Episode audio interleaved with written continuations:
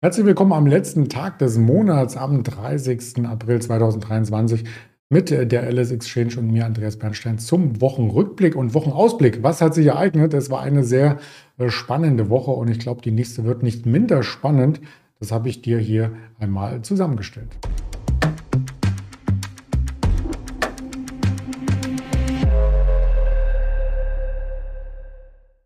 Natürlich als Präsentation verarbeitet mit dem Hinweis, dass das Ganze keine Handelsempfehlung oder Anlageberatung darstellt, sondern nur die objektive ähm, Resümierung von Fakten. Da wir Monatsabschluss haben, bringe ich auch gleich die Monatsfakten hier mal mit ins Bild. Wir hatten einen positiven Monat. Der April schloss und damit den vierten Monat in Folge im Plus. Der Januar war der stärkste Monat. Jetzt haben wir den Februar, März, April ungefähr bei 2% plus jeweils gehabt bei einer geringen Volatilität dazu gesagt. Der letzte Handelstag war noch der volatilste mit 228 Punkten zwischen Hoch und Tief.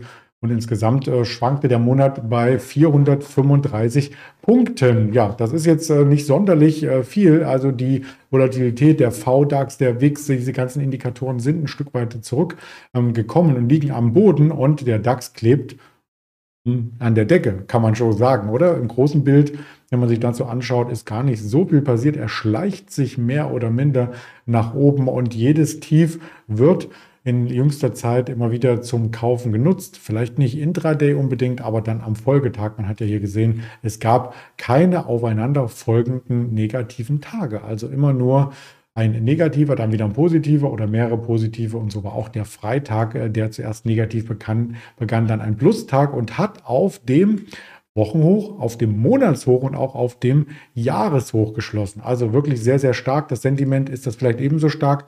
Das möchten wir uns mal anschauen mit dem Fear and Creed Index. Ich starte den äh, Zeiger einmal und da sind wir tatsächlich auf den Weg zur Gier. Und das ist etwas Gefährliches, wenn man sich das im Chartbild anschaut, dazu äh, das äh, Terminal von Stock 3 einmal aktiviert.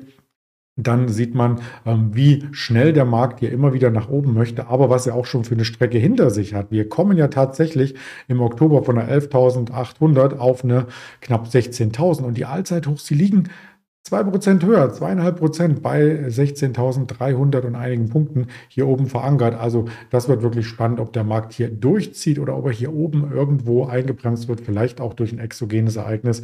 Da kann ja alles Mögliche ähm, passieren. Denkt man nur an den China-Taiwan. Ähm, Konflikt oder denkt man nur daran, dass auch das Wirtschaftswachstum in der Eurozone zum Beispiel kaum noch merklich vorhanden ist. In Deutschland sogar plus minus 0, 0,1 im Minus war das Bruttoinlandsprodukt gemeldet worden. Auch in den USA haben wir jetzt noch eine Zinsanhebung vor Augen in der kommenden Woche. Also da kann noch viel äh, passieren. Trotzdem schauen wir mal auf die Tops äh, der Woche. Nur Covestro, Vonovia, technische Erholung, die RWE, über die hatten wir gesprochen. Über ähm, die Siemens hatten wir auch äh, gesprochen vor einer Woche und können auch mit den deutschen Bankzahlen, die einen Milliardengewinn aufwiesen, oder RWE, die auch weit über den Erwartungen liegen, hier erstmal keine neuen Akzente setzen. RWE ist kurz vor einem 12-Jahres-Hoch, aber trotzdem äh, tut sich die Aktie um die 42 Euro schwer. Soweit zu den deutschen Quartalszahlen, so kurz überblicksartig, wenn man die Märkte international einordnet.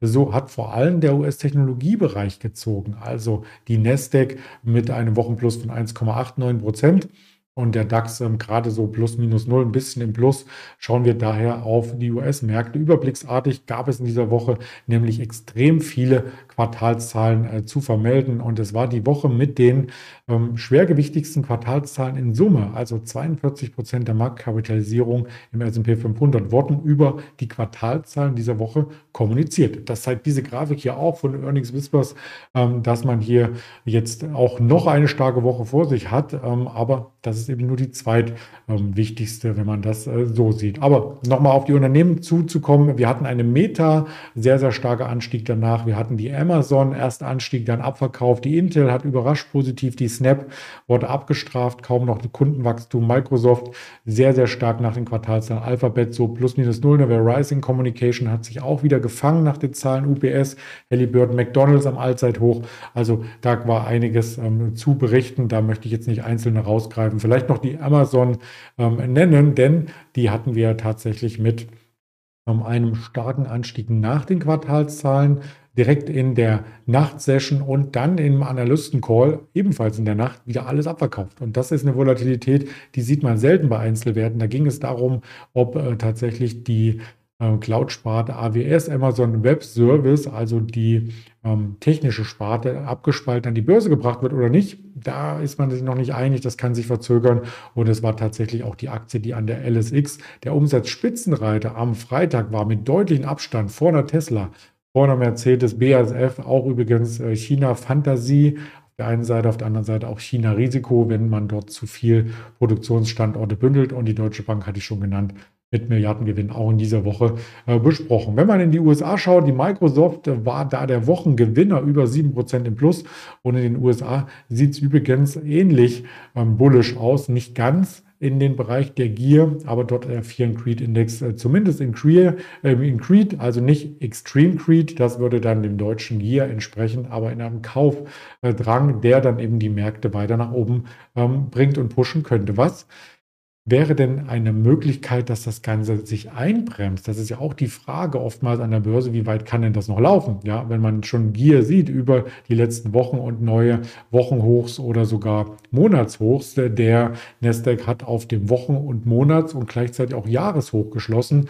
Äh, der Dow Jones nur in Anführungsstrichen auf einem Monatshoch, aber das sieht alles sehr, sehr positiv aus von Aktienkursentwicklung kann ja trotzdem auch noch ein Störfeuer von Unternehmensseite kommen. Und da schauen ganz viele Anleger drauf, was passiert denn bei der First Republic Bank. Auch darüber hatten wir in dieser Woche gesprochen. Die Aktie ist nach den Quartalszahlen am Montag regelrecht zusammengefaltet worden. Nachbörslich 22 Prozent minus, am Dienstag minus 50, Mittwoch waren es nochmal minus 30, Donnerstag leichte Erholung, Freitag minus 40 Prozent und die Aktie hat allein im letzten Monat 74 Prozent verloren. Auf Sicht von äh, sechs Monaten waren es 97 Prozent. Also gut, kaum noch was übrig. Und die Frage ist eben, ob sie sich bei drei Dollar stabilisiert. Gibt es ein Einschreiten des Staates? Gibt es vielleicht eine Rettungsaktion von anderen Bank, eine Übernahme? Das sind eben die Fragen. Und viele Anleger, und das waren auch die letzten Trades übrigens am Freitagabend an der Alice Exchange, sind daran interessiert, hier auch noch in dieser Aktie eine Position auf oder gar abzubauen, wenn man investiert war und die Reißleine zieht. Also auch sehr, sehr interessant, dass man hier die letzten Transaktionen genau in diesem Unternehmen an der LS Exchange gesehen hat.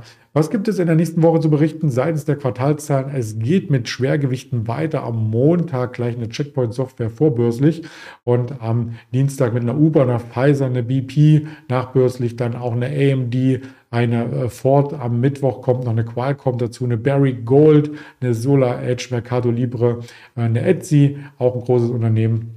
Und am Donnerstag dann das schwergewichtigste Unternehmen überhaupt an der Wall Street, die Apple nachbörslich. Eine Shopify, eine Block, eine Coinbase hatten wir auch alles schon immer in der Berichterstattung mal mit dabei. Vorbörslich noch eine Peloton, einer der Lieblinge in der Corona-Zeit. Eine Moderna wird die Quartalszahlen vorstellen und am Freitag noch eine AMC Entertainment. Und da gibt es auf alle Fälle eine Menge Daten, äh, die man hier sich anschauen äh, muss und auch anschauen wird. Seitens der Daten von der Volkswirtschaft gibt es am Montag den Feiertag. Also Montag hat die LS Exchange geschlossen, da gibt es kein Video. Darauf möchte ich darauf hinweisen, kein Handel.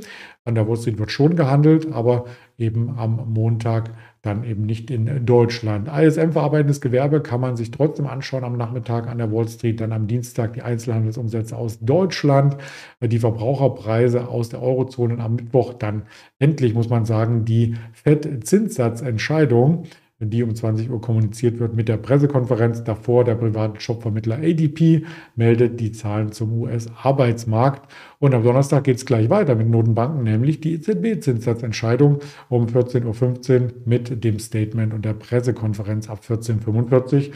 Freitag dann die Einzelhandelsumsätze aus Eurozone und 14.30 der offizielle Arbeitsmarktbericht mit den Beschäftigungen außerhalb der Landwirtschaft. Was wird denn erwartet bei der FED-Sitzung? Auch das bringe ich gerne noch am Wochenende hier mal mit rein. Äh, wir erwarten eine, oder was heißt wir? Im Fed Watch wird erwartet eine Zinsanhebung um 0,25 Basispunkte auf dann 5 bis 5,25 den Korridor. Und das ist schon so gut wie ausgemachte Sache.